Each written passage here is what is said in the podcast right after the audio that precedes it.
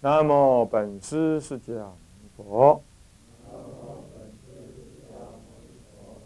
南无本师释迦牟尼佛。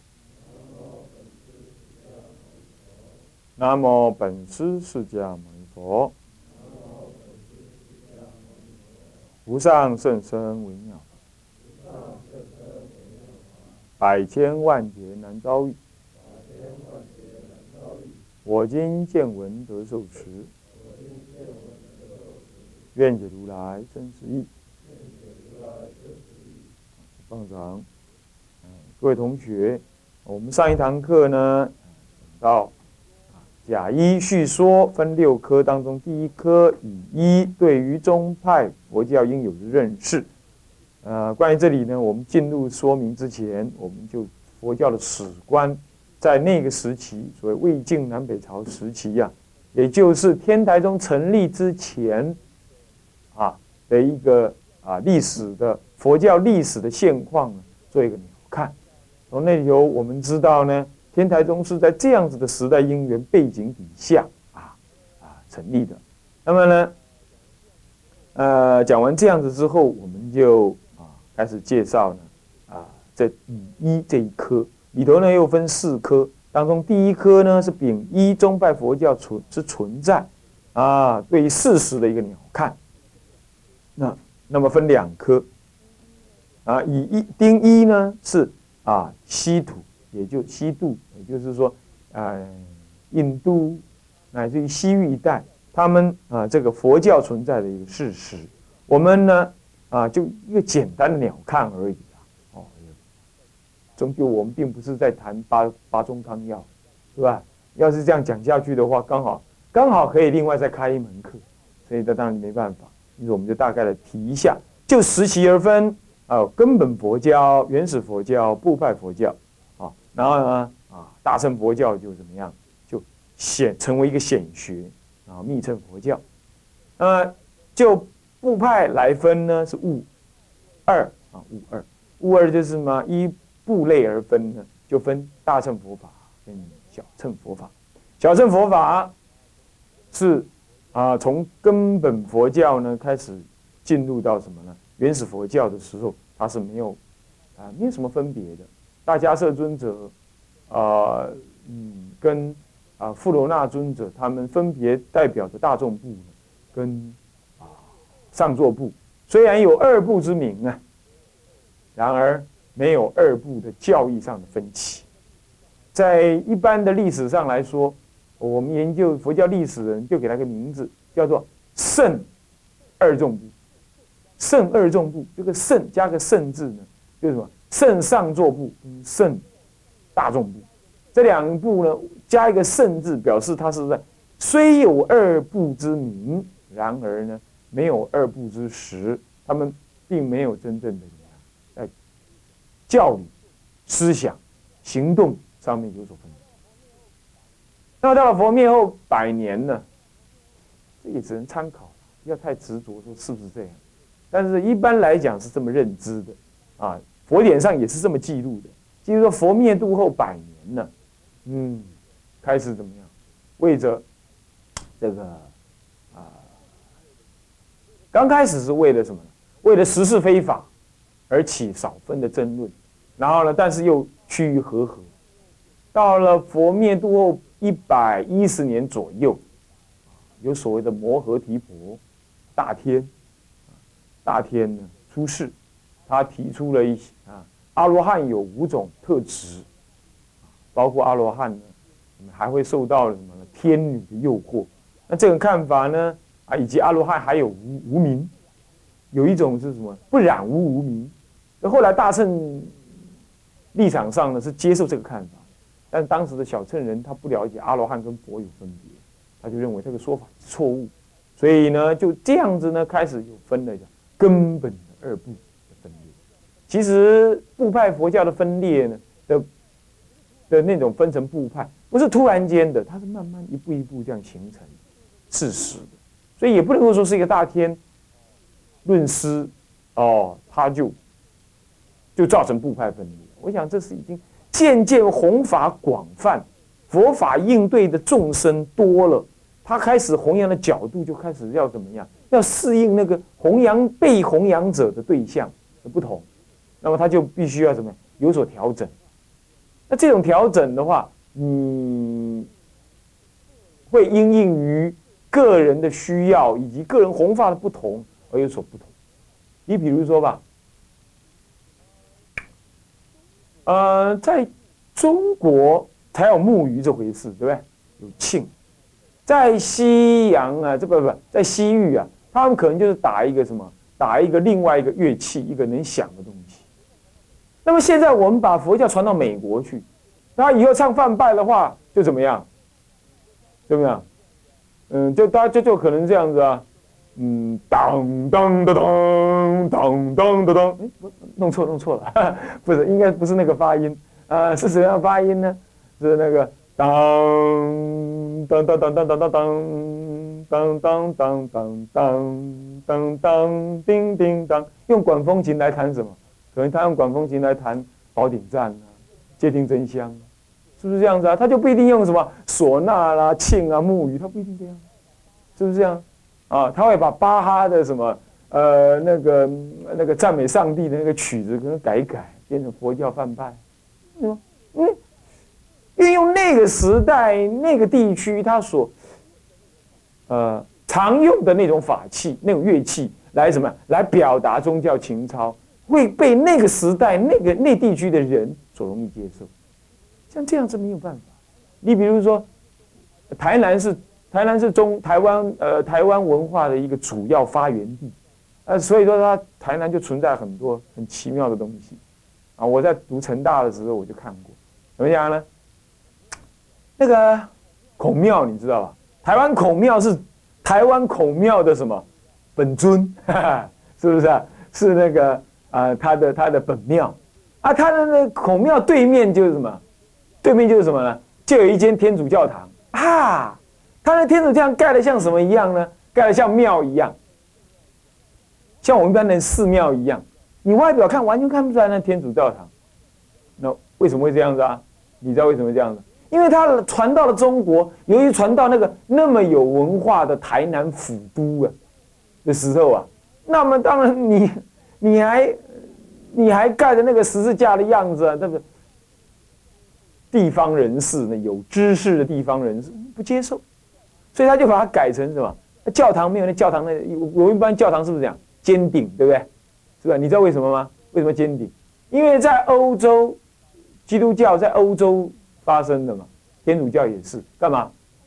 下雪嘛，啊下雪的话，你那个你那个房子如果是那种那种跳席带去叫么样呢？那雪刚好积在那里不掉下来，刚好砰，刚好呢教堂就就垮了，是吧？所以说它一定要尖尖的嘛，而且很尖很尖啊。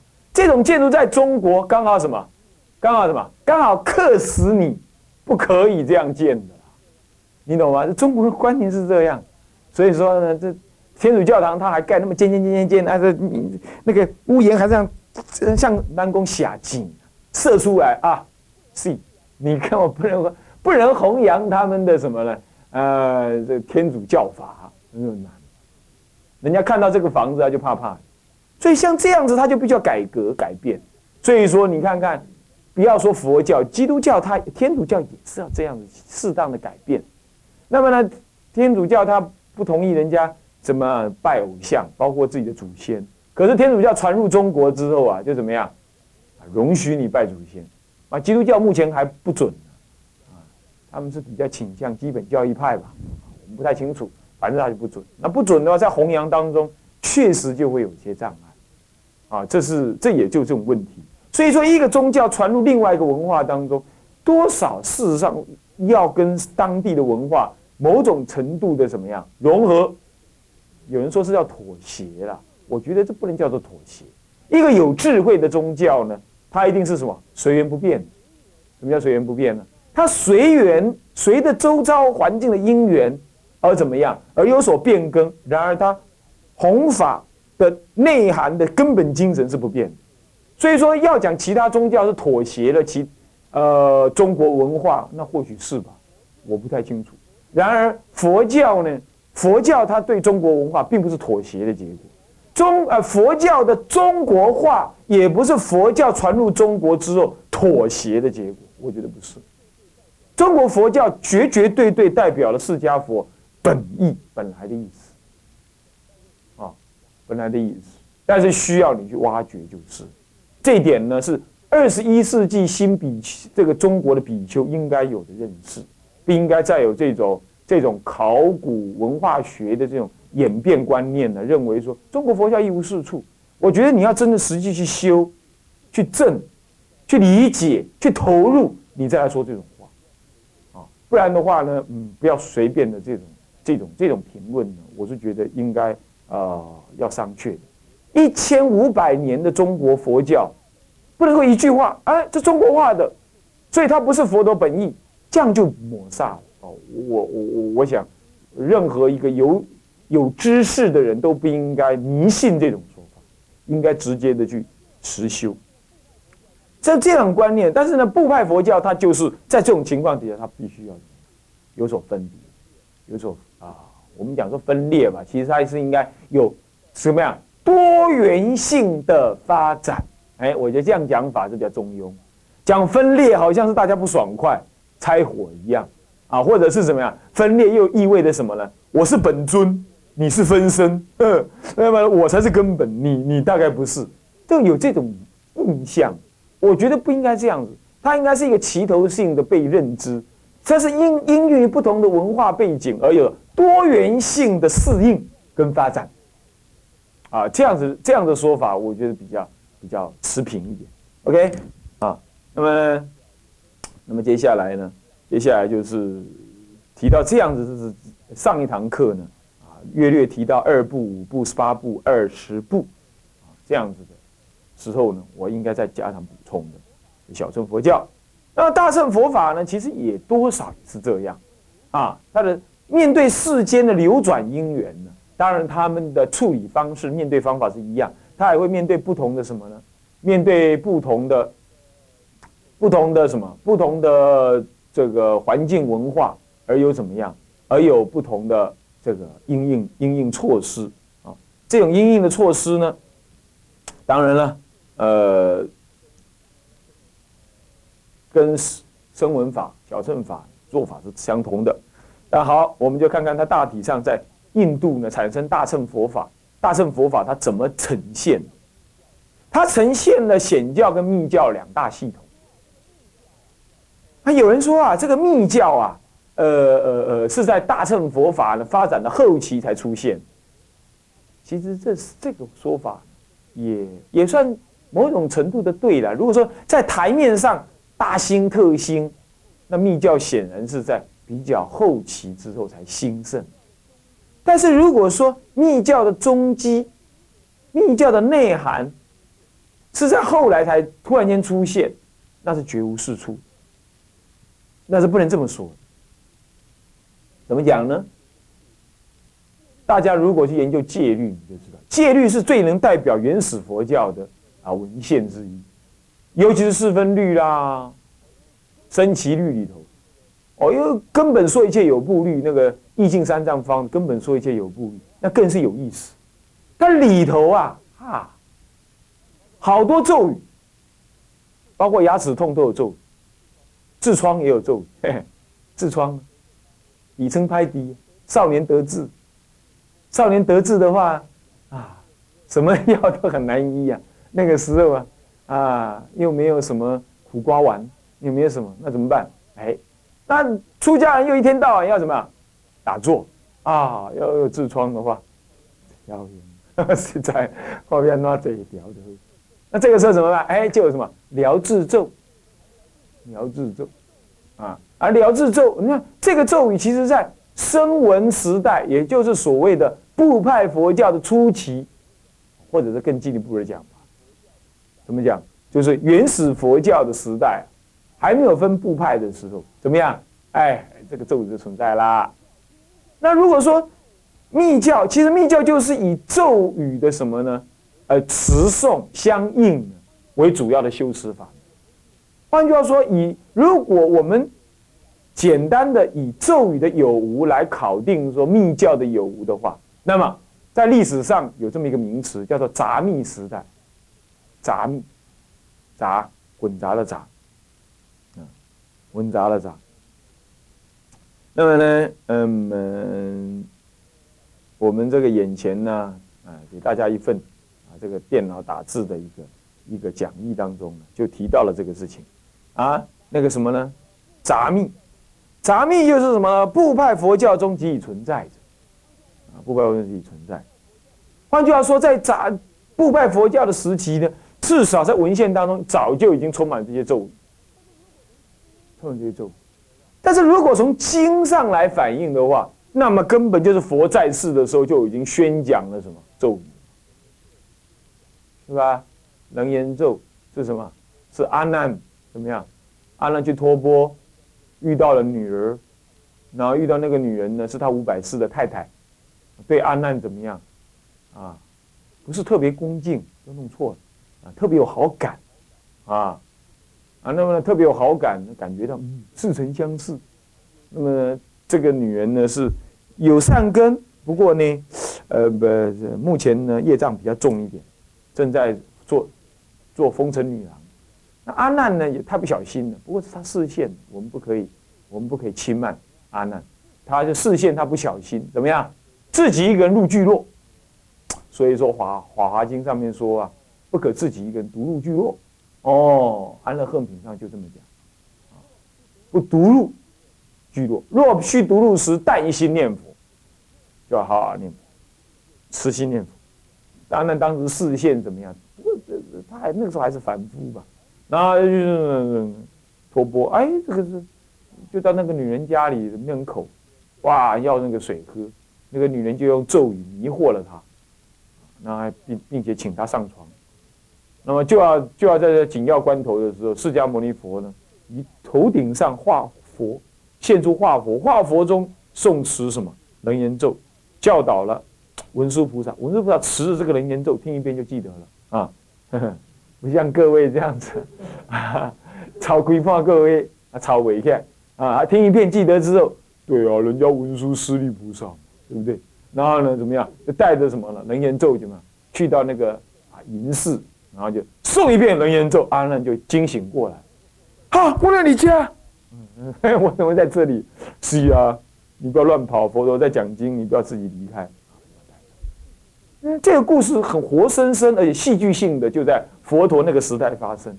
所以怎么会说是密教是在后来才出现的呢？不会是这样，当然不会是这样。我说过，隐隐伏起来。变成隐学，不是显学，是这样的。必须到达众生根气到了，佛法什么趁缘而出，是这样。所以说密教呢，也不能够说它是怎么样，它是后来发展。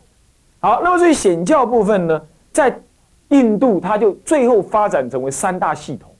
第一大系统就是什么？从根本说一切有部的那种立场啊，转化。就是说，跟他很接近什么样子呢？认定是什么样？万法唯识，也就是说，一切万法都是由你的心所出现。他讲究心，所以说一切的万法都是由心现出的妙有。那么在心体，如果你研究清楚了，你就证得佛性。这就是讲妙有的这一派啊。那么呢，这一派呢，特别观察心。的作用，自我观察心的作用。那么呢？所以他们就称作瑜伽行派。瑜伽是相应的意思，yoga 是相应的意思。这一派注重于禅定当中自我观心的状态，观察心的状态，去理解心的状态，从认识论的立场去理解心的乱状态。这样，那么这是这所谓的有中。有宗，那么？这个宗派呢？这个宗派啊，当然就是以所谓的后来在中国也发展成为一个独立的宗派。就等一下我们会讲到的什么大乘八宗当中的唯识宗，以解深密经、瑜伽师地论等经跟论啊啊来什么表明新的什么？现实新的事实，然后告诉你说，心之外其实没有一切法，包括这个麦克风、眼前的摄影机以及你们看到电视机，哈，都是什么呢？都是心的作用，都是心的作用啊。那么呢，心外是无法的。那么从心外无法当中汇入到心性的什么开开悟解脱，这是讲妙有一宗啊，在讲义上我们说姑且给他个名字叫妙有宗啊，叫有宗呢。那么呢，另外一派呢是以龙树菩萨为代表哦，刚刚那一派是以什么呢？弥勒菩萨为代表的。那么另外一派就是龙树菩萨为代表啊。那么呢，强调的什么呢？啊，龙树菩萨，或者再往前推吧，就是文殊菩萨。常常呢，文殊跟弥勒是相对应。很有意思，这倒真的。西藏佛教尤其讲弥勒菩萨跟文殊相对应，《法华经》也是啊，对不对？请讲《法华经》的是谁？是弥勒菩萨，啊是文殊菩萨。可是产生疑惑的是弥勒菩萨。然后文殊菩萨还跟跟跟弥勒菩萨讲说：“你呀，就过去贪玩，好名好利。”以前你就是我的弟子，你知道吗？经也不背，功课也不也不好好背经，也不好好背书，都跑到那个居士家里头去什么啊？去聊天打屁。那么呢，就这样子呢，所以我都已经成佛好久，现在还视现菩萨，你才刚刚成就，他就这样讲。不过这也是视现啊，菩萨反正如幻如化这样视现。那么弥勒跟文殊就分别弘扬两个很重要的法门。文殊菩萨就弘扬什么呢？哦，弘扬性空中，他呢不谈心的问题，他直接就谈法界一切的存在都是什么呢？从缘起性空到毕竟空，不可思议空。缘起性空，这是通晓称。由因缘来讲，一切东西的因缘组合。你看看，我这个人讲话是骨头、血液、皮、皮肤、毛发。衣服，还有我的呼吸，还有我的内护内在的器器官，在协调的运作之下，才献起我一个法杖在那讲话。那么，如果哪一天我的心脏已经怎么样，没链条，不想跳，罢工，像现在韩国正在罢工这样子一样的话，那你就怎么样？他就死了，少了一个因缘，法杖就不存在。所以法杖是由种种的生。身体因缘跟心理因缘所组合起来，这叫缘起性。缘起它的本性当中，密法障而不可得。把法障的眼睛、鼻子都都各自分开，它的细胞各自分开。你把那细胞一粒一粒排排站，然后叫法障出列，法障没法出列，没有哪一粒细胞能够出列，代表法障。啊，可是法障是确实存在啊，是由种种的细胞组合起来。然后如幻的形成法障，这个例子可以这样比喻。你看过蜜蜂没有？那个蜜蜂，如果你你哪一天哦，你 get 啊，音啊看见，眼听有听不懂，？get 就是顽皮，然后呢拿个石头去去丢那个蜜蜂的窝，那一丢之后你就开始拔头跑，后面一定有一个蜜蜂团追着你。像卡通影片那样，对不对？然后你远远的看的话，你不会看到那是蜜蜂团，你就看一个球。哎，那个球好奇怪哦，它会转弯嘞。然后你跑到哪里，那个球给你转弯到哪里？就像那个什么呢？就像那个伊拉克战争的时候，那个什么响尾蛇飞弹、爱国者飞弹，它会说跟着那个热气的跟着跑一样，它还会转弯，遇到巷口还会转弯，直嗯直打到那个刺定的地方。那远远看是这样，因为那个球好奇怪，其实那哪里是个球？那是一堆蜜蜂组合起来。你远远看它的时候，像是一颗球，其实那不是球，那是蜜蜂各自组成一个团。那如果你仔细分析，你把一粒一粒的蜜蜂碾开来，有没有那一粒球啊？可是你远远的隔物看花，哎，你看到哦，有一粒球在那里，还会动哎。是啊，人生就是这样。人生认知这个世间，这个我、你，哎，好啊，坏啊，爱啊，恨呢？什么叫做恨？什么叫做爱？爱就是一念一念的念头，只取不舍。我喜欢他耶，他很好哎，他对我好好哦，我好怀念他哦，一大堆这种想法组合起来，号称为爱，懂吗？就这样。那如果我们呢，就像它组合起来像个爱的球一样，可是我如果拿个弹弓往那个球一打，比如说那个女人突然间变很老了，或者少了鼻子，突然间怎么看起来？哎，你近看啊，它朝天皮不好看，好丑。或者是啊，少了一个眼睛，或者你的一切的爱爱的球呢，一大堆爱的条件就嘟嘟嘟嘟闪光光，没有了啊，就被打掉了。所以说，感觉一种 feeling 也是一一个念头接一个念头组合起来的，所以思想也是思想流所组合起来，它也是因缘后一个念头扣紧前一个念头而产生，而下一个念头再扣紧现在这个念头而产生。所以说，念头、思想、语言也是一个一个单独的念头所组合成。那肉体是细胞所组合成，乃至于细胞的相互作用所组合成，而思想、感觉也是一念一念的刹那的想法所组合成。所以思想是组合的，肉体也是组合的。那么，请问组合之外还有个我吗？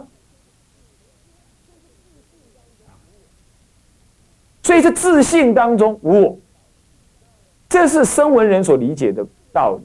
那么呢，大乘人呢，就从这个道理继续开发，开发到理解，能知道这个空的人也是空，那个空性本身也空，空亦空，空空，空亦空。所以最后是乃至生死也是空，涅盘也不可得，这是。就声闻人所看到的个人的人空，再进一步看到什么？一切万法自性本空。